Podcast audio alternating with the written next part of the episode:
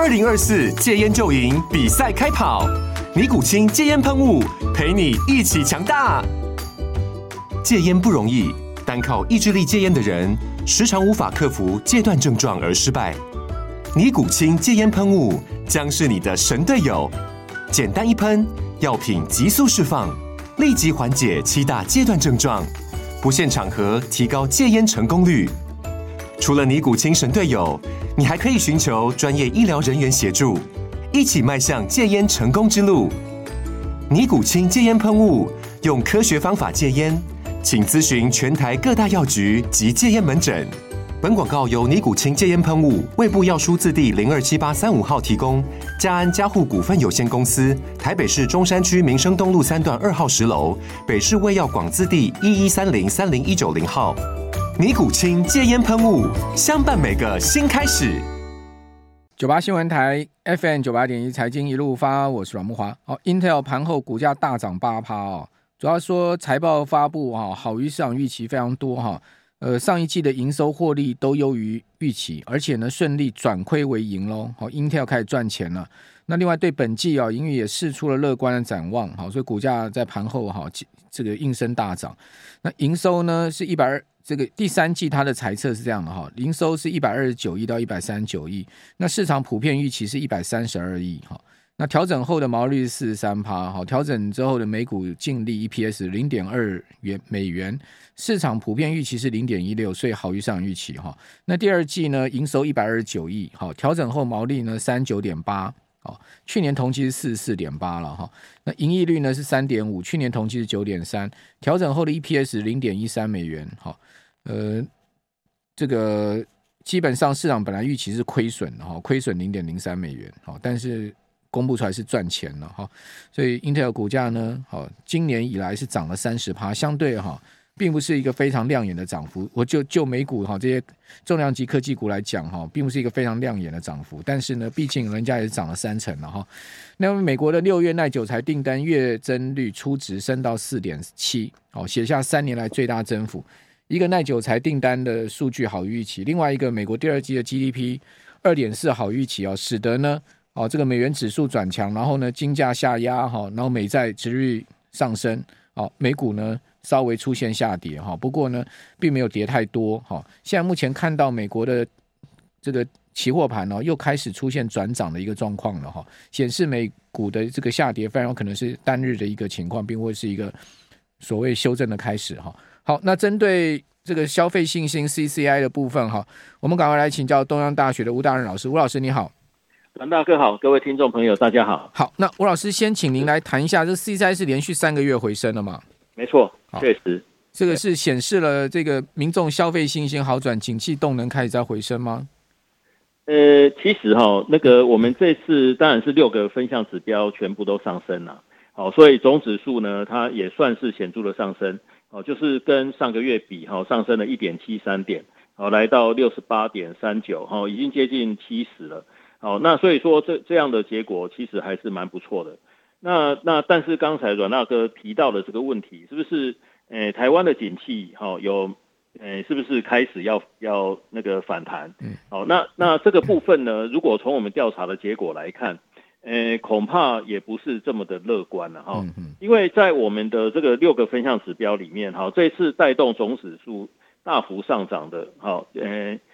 诶，就是表现最好的就是股票投资时机啊。哦，刚才也提到美股嘛，哈，那台股其实最近的表现也算是还不错。好，那这一次，呃，这一次的调查结果哈，跟上个月比，在股票投资信心的部分呢，它上升了五点一点，来到四十九点二，已经接近五十分了哈。对。那所以说，在过去啊，好像以去年同期来讲，它是有二十几分，那现在回到接近五十分。好，那呃也是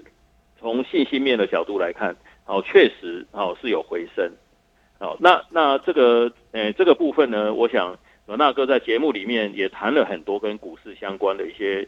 呃，状况嘛，所以听众朋友应该都很清楚。好，其实我们这一波，当然现在指数呢也在一万七千点以上了。嗯。哦，而且呢，就是 AI 好的这些需求，哦，它也带动哦台股，就是相关的一些，呃，就是一些企业哈，它他们的这个。股价哦也有明显的上升嘛。对，哦，那所以说这这些好都是诶带动我们现在台股的信心好的的一些主要的原因呐。是，好，那另外一部分哈就是在耐久性财货购买时机，好，那这个月的调查跟上个月比，好是上升了二点零五点，好来到一百一十一点七五，好，那这个也算是一个显著的上升。是，好，所以呢。诶，跟投资面比较相关的哈，股市或者是房市，当然房市我我把它归类在投资哈，嗯，诶，这个可能大大家有不同的看法了，但是基本上我们还是把把它看成这个也是我诶，就是即使是自住，那也是一种长期的投资嘛，嗯嗯，好，那所以说呢，在投资面的信心指标，这个月呢都有显著的上升，也带动我们总指数的上升，但是呢，跟景气比较相关的。哦，诶，三个指标，哦，个别是家庭经济，还有经济景气，还有就业机会。那这三个指标呢，在在这个月，哈，诶，它的升幅虽然是上升，但是它的升幅其实很小。好，那从统计学的角度来看，它不算是显著的上升。对，好，所以那个以就是我们受访民众啊，哈，他他们对景气的感受，哦，就从他们回答的这个结果来看，嗯，哦，那在景气的部分呢，它其实并没有显著的变动，但是在投资面的信心，哦，却是大幅的上升。是，哎，是，是，好。那整体而言，连续上三个月上升，不管上升的情况如何，确实是比较好的状况。另外，我们就是说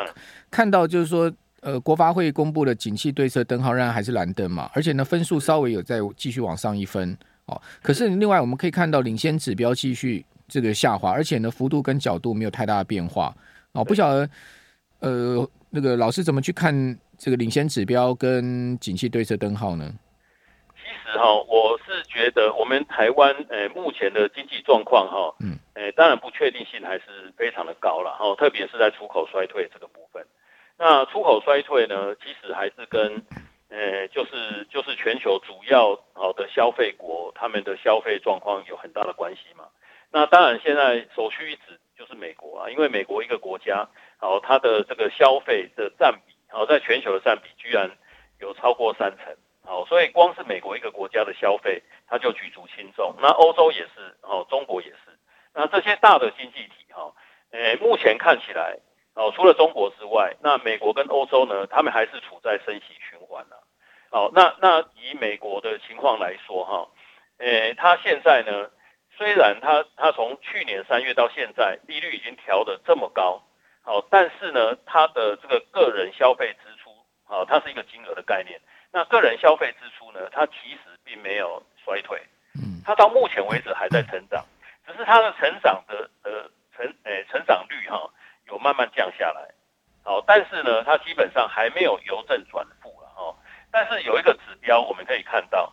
其实随着这个诶、欸、美国升息，哦，还有他们诶、欸、它的通膨情况也比较严重。所以他呢，他们的家庭经济哈，美国的家庭经济其实哦，在在那个今年以来哈，它就有逐渐恶化的趋势啊。是。哦，特别是那个信用卡的债务。嗯。哦，信用卡的债务呢，这几个月好，它的它的上升幅度都很大。那现在呢，它整体的规模已经达到大概是一兆美元。嗯。好，所以所以我们可以想象哦，以美国现在一般的家庭来讲，有很多家庭可能已经是在举债。哦，来来来应付它的消费，嗯嗯，哦，就消费没有降下来，但是举债呢这部分就就就一直在增加，那那会借到信用卡哈，那我觉得都已经没路可走了，哦，因为信用卡的利率很高嘛，对，哦，所以所以这个其实个蛮大的风险啊，嗯，好，那如果如果美国哈，它它把高利率哈就是继续维持，哦，即即便它没有升息，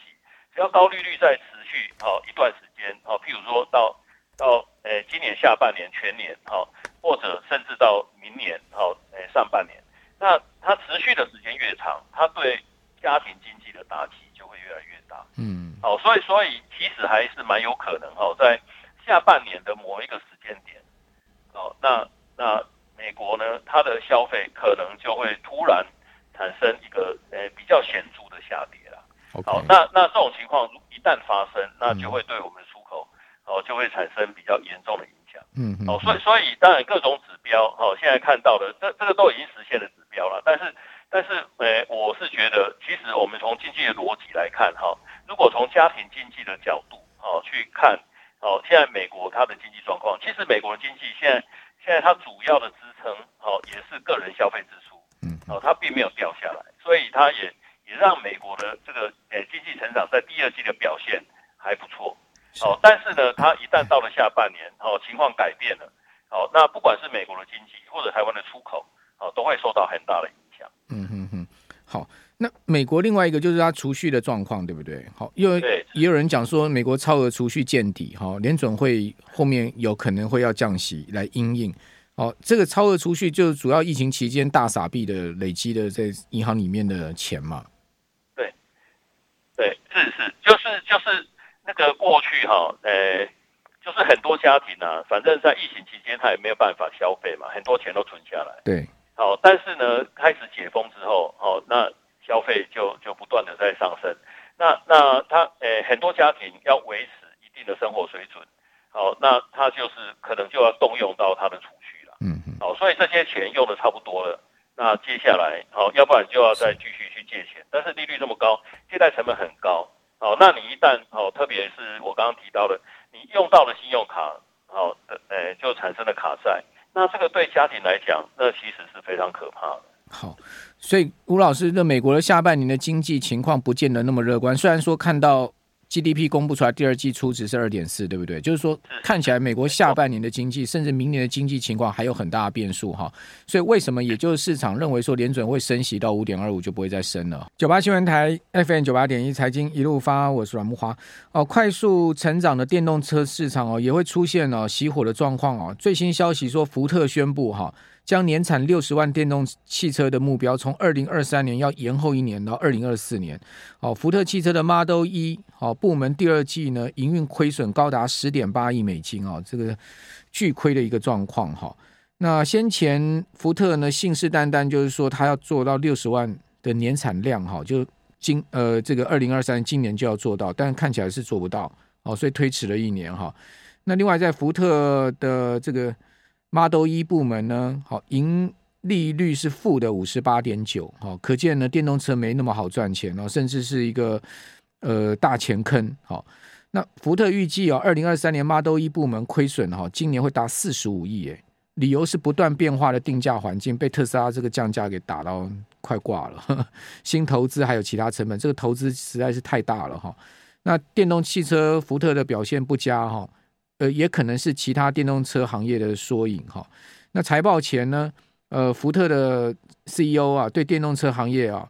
其实呢，他也发出了警告。哦，他说呢，对于电动车行业来讲，我们处在一个生死攸关时刻。哦，我们拥拥有大量的产能跟大量的新产品，电动汽车的库存开始超过这个油车的库存，但电动车的需求跟不上生产，这有可能哦，是美国在消费力上面弱化的一个现象哈。大家都知道，福特的电动车当然最主要还是卖美国市场嘛，哈。那福特最有名的这个电动车就是那个 Mustang，哈，SUV 的野马那些这个福特过去的那些招牌车，哦。但是呢，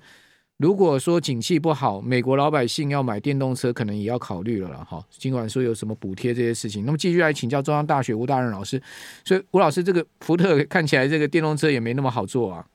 对，一方面呢，他他要承受那个特斯拉的竞争嘛，哈。对。那其实哈，那个现在韩国跟中国，哦，他们的这个电动车出口，哦，也是，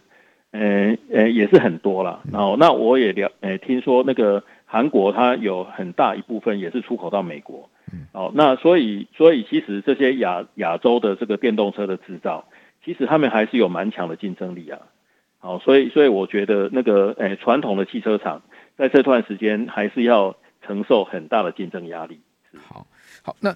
呃，吴老吴老师，你怎么看？就是说，美国经济衰退的的几率呢？您您您个人评估大概有多大的几率？因为现在是一般都在讲金发女孩经济嘛，这个到底哪一个可能性比较高？其实我觉得，我我是认为美国软着陆的可能性还是挺高的啦。嗯，好，就是就是因为哈，美国家庭经济恶化。那那优先被排挤掉的消费产品，哈，有很多是进口产品，嗯，好，所以所以呢，当美国，哦，它的这个呃消费下降的时候呢，首当其冲的可能是我们这些出口到美国的的国家，嗯，或者是企业，嗯，哦，所以所以我们其实在去年哦就有开始有有比较严重的出口衰退嘛，嗯，哦，当然那个呃以台湾的情况来看，我们对美国的这个出口或许哈并没有下降太多了，哦，但是我们对中国的出口哦有比较大幅度的下降，但是我们出口到中国的主要产品其实是中间材。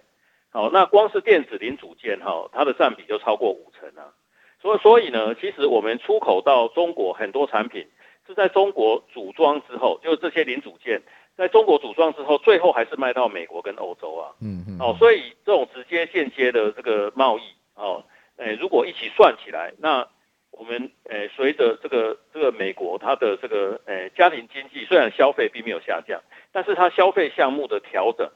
哦，很可能就会冲击到我们台湾的出口。嗯，哦，那那所以所以说呢，诶、欸，我们可以这样看，就是美国联总会哈、哦，它的升息，在过去在一九八零年，哦，它它升息，但产业就要付出代价嘛。哦，因为那个诶、欸，就是消费一定会引起消费的下降。那那当时呢，在八零年代，好、哦、承受升息代价的都是美国本土的产业。嗯，但是现在美国升息。承受主要承受这个代价的是我们这些亚洲出口的国家，对，哦，所以就造成哦一个外溢效果，就是美国升息，那我们这边的经济衰退，他那边经济也受但是没有那么严重，嗯哼哼哼，所以所以所以逻辑上是这样，好啊，这个当老大还挺爽的了哈，小弟受灾 啊，老大老大虽然也没那么好，但也没那也不会像小弟这么惨。好，好，那这个小弟的房市到底怎么看？呢？我们的房市，我们看到这个六都的这个地震局统计出来，哇，上半年的交易量只有十万八千栋，哎，这个是五年来的新低，哎，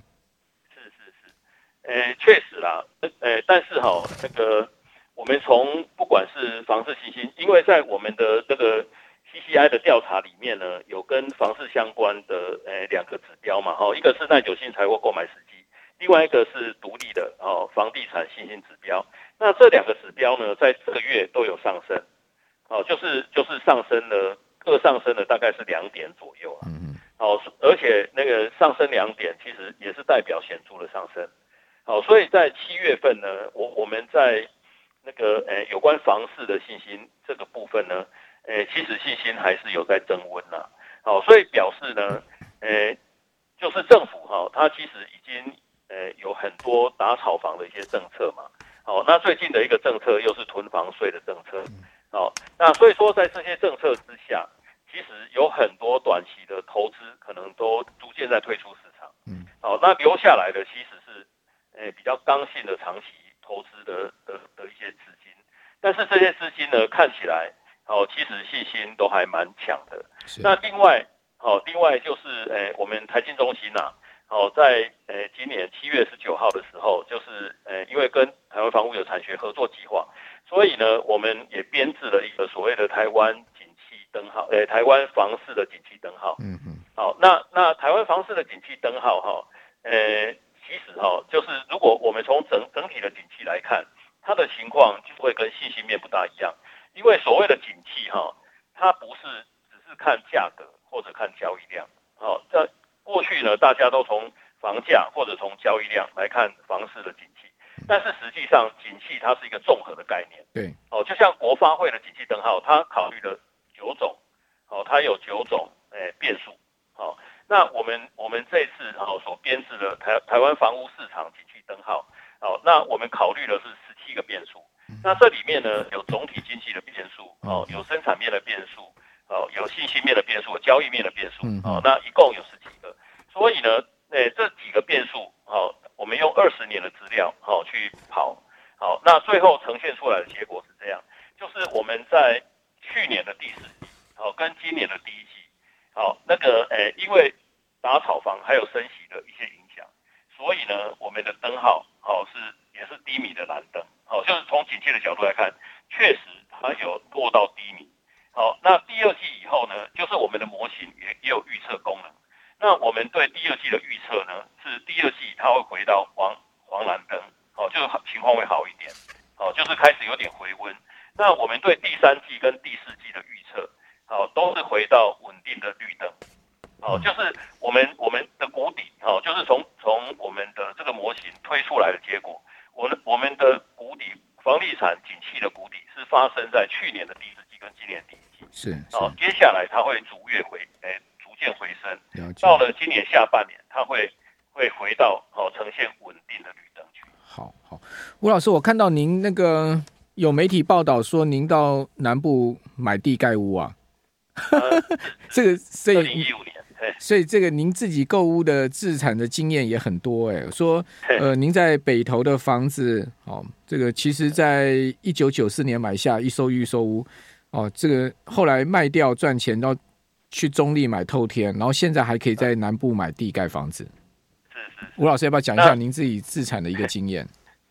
哦，那个其实是这样啦，那个一开始我们呃能力有限嘛，所以当然只能买小房。那当然在九零年代。的时候，那时候台北市房子还是相对便宜的，对对，所以我即使买三房两厅还有车位，也不到一千万。嗯，好，在在当时是是这样嘛？那在北投，那我以我们的能力，大概也只能负担哦这样的小房子。是，好，但是我们后来哦，就接近退休的时候，我也想在学校附近看看有没有适合的房子。然后那时候在我们学校诶旁边有一个从化区，嗯嗯，过岭重划。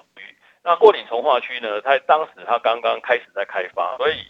呃，我买的时候，那个整个从化区里面大概就有一栋一两栋大楼，嗯，但是现在已经超过五十栋。哇，OK，哦，在十年之间，哈、哦，居然有这么大的发展。是。那所以我当时买的时候是一片荒芜啦，就是荒地很多嘛，嗯，所以，呃，价格也比较低啦。那当当然，当时透天哦是主要的产品，所以我就买了透天的房子。哦那那因为透天还是比较贵的，所以教授的收入来讲，呃，要买这个房子其实负担是很重，但是我买得下去是因为我在台北市有个房子，是是，好，所以所以我买了，后来交屋没两三，呃，大概过了两三年，我就把台北市的房子卖掉，那把，呃，中立的房子它的房贷就把它还清。